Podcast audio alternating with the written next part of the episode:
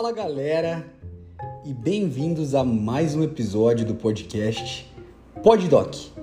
E hoje nós vamos falar do hormônio do crescimento, o grande conhecido como GH. Segura aí! O GH, hormônio do crescimento, né? GH é porque é growth, de crescimento, hormone do inglês, né? Então, hormônio de crescimento, ele é naturalmente produzido pelo nosso corpo, desde o momento em que nós somos fetos até o momento que a gente morre. Ou seja, é um hormônio naturalmente produzido que vai nos acompanhar em todas as fases da vida. É claro que dependendo de qual fase da vida a gente se encontra, o, H, o GH ele vai ter maior ou menor secreção e expressão, né? Então nós temos num adolescente que está na fase de crescimento, né, na puberdade, uma expressão, uma secreção desse GH muito maior do que a que nós encontramos no idoso. Isso faz parte aí do processo de envelhecimento. E para a gente entender tudo isso, a gente precisa saber a fisiologia do GH. Então, gente, tudo se dá início lá na parte central do cérebro, lá no hipotálamo. No hipotálamo existem neurônios produtores de uma substância chamada GHRH, né, que é um estimulante ali, né, um neurotransmissor que vai lá na hipófise e vai estimular a síntese e a secreção do growth hormone, que é por isso que ele tem esse nome, né, growth de crescimento, hormone de hormônio. Então, é, lá na hipófise existe a síntese e secreção desse GH. Quando esse GH ele é secretado, cai na corrente sanguínea, ele vai agir diretamente nos receptores de GH das nossas células e vai também passar pelo fígado, estimulando o principal produto do GH, onde tem uma atuação muito grande nas células, que é o IGF-1. Né? Tanto o IGF-1 quanto o GH vão se ligar nesses receptores GHR, né? GH receptors, certo, gente? E quando a gente fala desse hormônio, nós estamos falando, gente, de um hormônio peptídico. O que, que significa dizer? Quando nós falamos de testosterona, quando nós falamos de todos os hormônios derivados né, da, da, da, da testosterona, do DHT, nós estamos falando dos hormônios esteroidais. Se são hormônios esteroidais, significa que eles são derivados de uma molécula comum, que é a molécula do colesterol. Portanto, os hormônios esteroidais eles são hormônios lipofílicos, ou seja, eles têm uma afinidade pela gordura. Se a gente for lembrar, se a gente for caçar aí na fisiologia, a gente sabe que nossas células, as células do nosso corpo, elas são envoltas por uma bicamada lipídica. Ou seja, isso faz com que toda a ação do GH tenha que ser feita através de receptores de membrana. Enquanto nos hormônios esteroidais, gente, esses hormônios são capazes de atravessar a membrana e vão ter uma ação intracelular. Então, quando a gente está falando de um hormônio peptídico, significa que ele é derivado de aminoácidos, significa que ele é um hormônio proteico, certo? E sendo um hormônio proteico, sendo um hormônio feito de aminoácidos, é um hormônio de super difícil obtenção. Existe um processo muito fino de produção do GH que envolve nanotecnologia, que envolve é, processos muito difíceis de produção que faz com que esse produto seja muito caro, certo? Então é por isso que o GH é caro. GH é caro porque ele é excelente, porque ele é bom, porque ele é, é a substância que mais dá resultado? Não, gente, é porque é uma molécula extremamente difícil, né? É uma substância, na verdade, extremamente difícil de se produzir e é por isso que tem um grande valor agregado tá? Mas e aí? O GH chegou lá na minha célula, o IGF-1 chegou lá na minha célula. O que, que ele vai fazer? Vai estimular os receptores de GH e vai ter ações diferentes em todo o corpo. Mas vamos focar aqui, que a gente está falando de performance, vamos focar basicamente na atuação do GH em dois tecidos. O primeiro tecido é o tecido adiposo, e quando a gente fala da ação do GH e GF1 no tecido adiposo, a gente tem que ir a ligação deles né, no receptor de GH vai promover uma cascata molecular, por exemplo, por uma via da JAK-STAT e vai aumentar a lipólise, ou seja, a queima de gordura. Portanto, o GH é bom para perder gordura? Gente, é ótimo. é muito bom, vai estimular a lipólise, vai realmente aumentar essa queima de gordura, mas também, devido a esse aumento de mobilização de reservas energéticas através da queima de gordura, a, o, através do processo de gliconeogênese, o que, que é isso? Muito fácil de entender, né? Então, assim, a gente está queimando gordura. Essa gordura tem que ir para algum lugar. Esse lugar para que a gordura vai é o sangue. No sangue vai aumentar, então, os derivados da gordura né, que são o glicerol e o, os ácidos graxos, que vão ser transformados, principalmente ali no fígado, em glicose. Então a gente tem aí duas ações importantes do GH. A primeira é a queima de gordura e através dessa queima de gordura um aumento da glicemia. E esse é um ponto muito importante porque muitos fisiculturistas se utilizam desse aumento de glicemia e colocam aí no meio a insulina.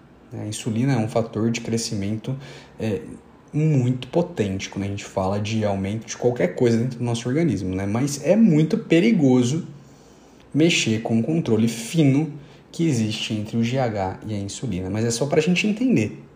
E a outra ação que a gente quer, que a gente é, almeja quando a gente está falando de performance esportiva do GH é quando ele vai lá, o GF1, o GH, se liga no receptor de membrana, estimula vias, cascatas moleculares complexas e vai, por exemplo, a JAK-STAT, e vai estimular a síntese de proteína. Portanto, o GH aumenta a produção de complexos contráteis, né?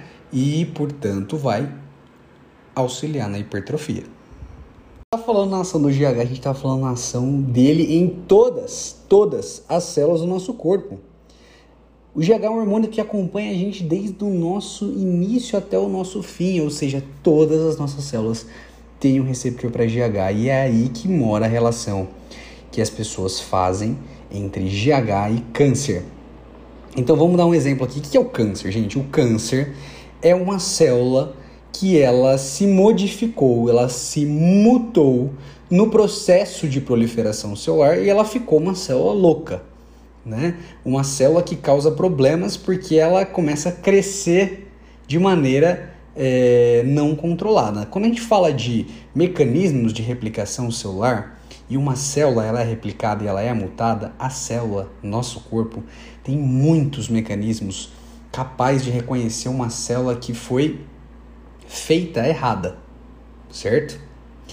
E aí nosso corpo mesmo vai lá e destrói essa célula porque essa célula não é boa né, a gente está produzindo dia após dia bilhões de células. A chance de uma célula vir mutada dessas bilhões de células é muito grande. E o corpo, na maior parte das vezes, consegue identificar esses problemas e resolver por conta própria, através desses mecanismos que geram a morte dessa célula que veio defeituosa. O problema é quando o corpo não reconhece essa célula defeituosa e essa célula começa a progredir. E essa célula vai virar um câncer. Então vamos supor, a pessoa tem uma célula mutada. O corpo não reconheceu essa célula como uma célula mutada. Ela está lá quietinha, mas ela está de boa. E aí a pessoa tem a produção normal de GH dela, não faz utilização de GH externo, não faz administração. E aí ela começa a administrar esse GH. Aí, aquela célula que estava quieta, quiescente, quietinha, mutada, mas não estava causando problema, pode ser que um dia, mais tarde, no futuro, ela, ela causasse problema. Né? Mas naquele momento ela não estava causando. Eu vou lá e eu aumento substancialmente a quantidade de GH. O que, que ele vai fazer? O GH vai estimular todas as células do nosso corpo o processo de proliferação, de aumento dessa célula, no hormônio do crescimento, não é mesmo? Então aquela célula que estava quietinha de boa, ela vai receber o estímulo do GH e ela, assim como o seu músculo, ela também vai crescer. E ela vai piorar. Então nós darmos o GH para indivíduos que têm um histórico familiar de câncer na família importante, que tem uma célula quietinha que a gente não foi capaz de identificar ele vai promover é, o câncer nesse sentido, vai estimular aquilo que já foi mutado. Não significa dizer que o GH produz o câncer, entendeu? Não tem uma relação direta. Mas se esse câncer, por, de alguma forma, ele existir, ou seja, se existir uma mutação e eu estiver fazendo uso do GH, aí esse câncer pode evoluir, pode progredir. Isso é muito importante da gente entender. A relação entre GH e câncer, a gente consegue entender porque quanto mais velho, mais problema existe na administração exógena de GH. Né? Ao longo dos anos, a gente vai, por conta de hábitos de vida, por conta de exposição, por exemplo, às pessoas a álcool, droga, cigarro, é, comida ruim, sedentarismo, enfim, muitos fatores vão fazer com que hajam acúmulos de radicais livres, acúmulos de mutações nas nossas células, que é óbvio que uma criança tem muito menos acúmulo desse tipo de, de problemas do que uma pessoa mais velha, que já passou por muito mais coisa. Ou seja, se eu der o GH para uma criança, por exemplo, uma criança que precisa por conta de déficit de crescimento, a chance dessa criança desenvolver um tumor é muito mais baixa do que a chance de um adulto desenvolver um tumor. Por quê? Porque esse adulto já é, passou por muita coisa na vida. Né? E isso gerou danos celulares. E esses danos celulares, a chance de ter algum dano celular que pode progredir para um câncer é muito maior do que numa criança. Então, quando a gente fala de administração de GH em pessoas mais velhas, a gente tem que prestar muita atenção. Outra coisa muito importante da gente comentar é que se eu utilizar o GH, simplesmente só o GH, a ação que a gente gostaria dentro da performance esportiva de perda de gordura, de aumento de massa muscular, ela é muito pequena, tá? Ela é muito discreta. De forma que existe para a gente conseguir ver uma melhor atuação do GH quando a gente fala em fins de performance, a maior, o maior aproveitamento desse GH quando ele é utilizado junto com algum esteroide anabolizante, meio que assim. O esteroide anabolizante ele vai ter uma ação ali muscular muito importante, certo? Então vai estimular o crescimento, proliferação ali da, da, do tecido muscular, certo? Então é meio que um sinalizador do GH, falando, ó, você tem que agir aqui nessa célula. E aí o GH ele encontra um caminho e age mais nessas células, da mesma forma que a gordura. Então a gente usar o GH sozinho, além de gastar um dinheiro absurdo, porque GH é caro, a gente vai fazer um efeito muito discreto no nosso corpo. Então, a utilização do GH para performance normalmente vem acompanhada da utilização dos esteroides anabolizantes, que meio que dão um caminho para o GH de onde ele tem que agir. Porque lembra, gente, ele vai agir em todas as células do nosso corpo. Se a gente não falar onde ele tem que agir mais, ele vai agir em tudo um pouco e vai ser uma atuação muito discreta em fim de performance e desempenho esportivo. A administração do GH é feita normalmente via subcutânea, tá? Então, bem parecida com a administração de insulina, do Ozempic, do Saxenda, é bem tranquilo de administrar GH. E quando nós estamos falando de dosagens, gente, nós temos uma variação muito grande, mas o que a gente consegue ver é para mulheres, uma dose aí de duas unidades internacionais, né, 2 a 3 UI, né, uma dose mais, se existe falar isso, né, uma dose mais segura, e de homens aí 5, 6 UI por dia, tá? O que dá aí um valor absurdo no fim do mês. Então, é, fisiculturistas usam doses realmente muito grandes de H, chegando a 20, 30 UI, o que no final das contas é um grande dinheiro investido, tá? E, mas existe, gente, maneiras, por exemplo, da gente aumentar o nosso GH é, de maneiras naturais. O jejum estimula o GH. E é só a gente pensar por que, que ele estimula o GH. O GH é um hormônio que vai aumentar a glicemia. Se eu estou em jejum, o jejum vai abaixar minha glicemia, portanto, ele é um estímulo à secreção de GH. Também a qualidade do sono, gente, isso é muito importante. O GH, a maior parte, é produzida durante a noite no sono mais profundo.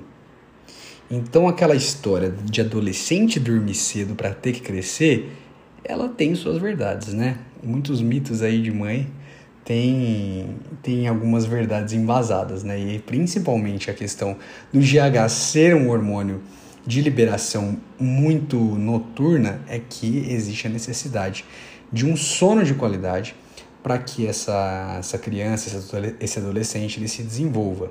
Tá? Então, mesmo o adulto, para ter um, um GH bom, um GH que estimule a produção de células musculares, de queima de gordura, é, tem que ter uma noite bem dormida. E também exercício físico. Exercício físico consegue estimular a produção e secreção do GH fez uso do GH, se você pretende fazer uso do GH, você tem que entender o que essa substância é capaz de causar no seu corpo e principalmente do acompanhamento que é necessário quando a gente fala de é, administração exógena de um hormônio que pode ser muito danoso para a sua saúde, principalmente se você compra isso de maneira ilegal, ou seja, no mercado underground, que você nunca vai saber o que você está colocando para dentro do seu corpo. Isso pode trazer problemas, problemas sérios. Beleza, gente?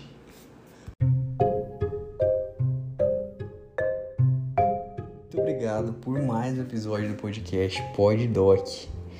E eu espero vocês na semana que vem para a gente continuar falando daquilo que a gente mais gosta, que é sobre saúde e performance.